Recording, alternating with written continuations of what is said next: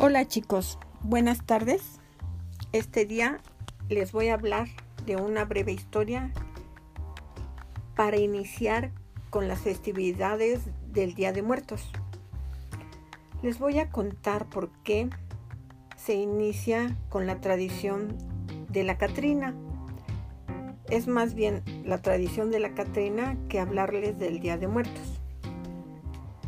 Porque esta imagen o personaje se obtuvo de otro origen y no precisamente del Día de Muertos.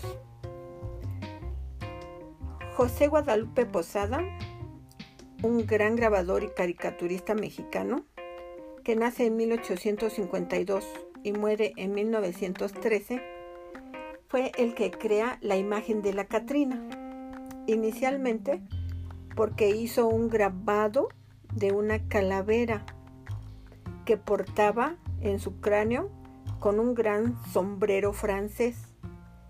En aquella época se acostumbraba que sus sombreros fueran de ala, de ala amplia y con plumas. Y en este dibujo precisamente se dibuja el sombrero con una gran pluma de avestruz. Pues bueno, esta calavera fue tomada de las imágenes de la gente de aquella época. El nombre original de este grabado fue dado como calavera garbancera, que posteriormente se le da el nombre de Catrina. Pero bueno, ¿Por qué se le da el nombre de Catrina? ¿Por qué la imagen porta un sombrero francés de ala ancha y con una gran pluma? Pues se debe a que en aquella época la gente indígena que en un tiempo fue sometida por la llegada de los españoles y que empezaba a progresar, tenían venta de garbanzo, pero además de otras cosas, pero su nivel económico empezaba a sobresalir del común de la gente indígena de esa época. Pues bien, José Guadalupe Posada hizo este grabado porque ese tipo de personas que empezaba a sobresalir y progresar del común de los indígenas empezó a vestir imitando a la gente clasista de esa época, sobre todo el modelo francés. Y esta imagen se refiere prácticamente como una sátira.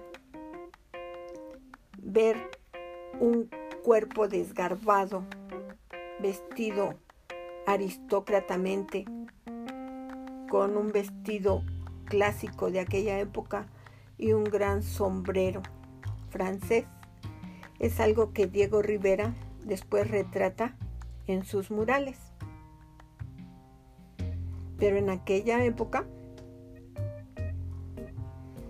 se dibujaba a la calavera, pero además se hacían textos escritos en verso con tono burlón solían publicarse en vísperas del Día de Muertos, para hacer mofa tanto de los vivos como de los finados, o sea, de los muertos. Eran publicados en periódicos de combate, es decir, de línea crítica hacia el gobierno. Y claro, la crítica era a los diferentes niveles sociales que existían y sobre todo la diferencia tan grande, la diferencia tan grande, perdón, que había entre ellos. El objetivo de la calavera, en definitiva, era retratar la miseria y la hipocresía de la sociedad, poniendo en evidencia los conflictos de la desigualdad e injusticia que existían en el país. Por eso es significativo que la ilustración de la Catrina que representa una imagen con un esqueleto y un sombrero aristocrático representan una contradicción porque como una persona con dinero que viste bien, que es de buen nivel, ¿cómo va a tener un cuerpo desgarbado o esquelético? Entonces es una contradicción. Pero es la imagen que representaba en aquel momento a la sociedad mexicana y que representaba las contradicciones y problemáticas de aquella época. Y que posteriormente Diego Rivera lo retrata en un mural. Este mural se llama Sueño de una tarde dominical en la Alameda Central y fue realizado en 1947. Pone a la calavera junto a otros personajes que son relevantes en aquella época, como Hernán Cortés, que fue conquistador, perdón, Sor Juana Inés de la Cruz, Benito Juárez, Frida Kahlo y una versión infantil del propio creador del mural, que es Diego Rivera. En el centro se vislumbra la calavera garbancera. Pero entonces, con este mural, Rivera le da otro, otro significado, otra denominación. De calavera garbancera pasa a la Catrina, como símbolo de las contradicciones de la sociedad mexicana.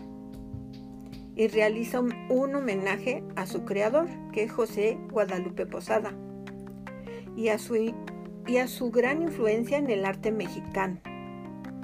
Hoy en día, la Catrina forma parte de la cultura popular de México y se ha convertido en el símbolo por excelencia de la celebración del Día de Muertos. Aunque en sí, el origen inicialmente no fue el Día de Muertos, sino fue la desigualdad de la sociedad de aquella época.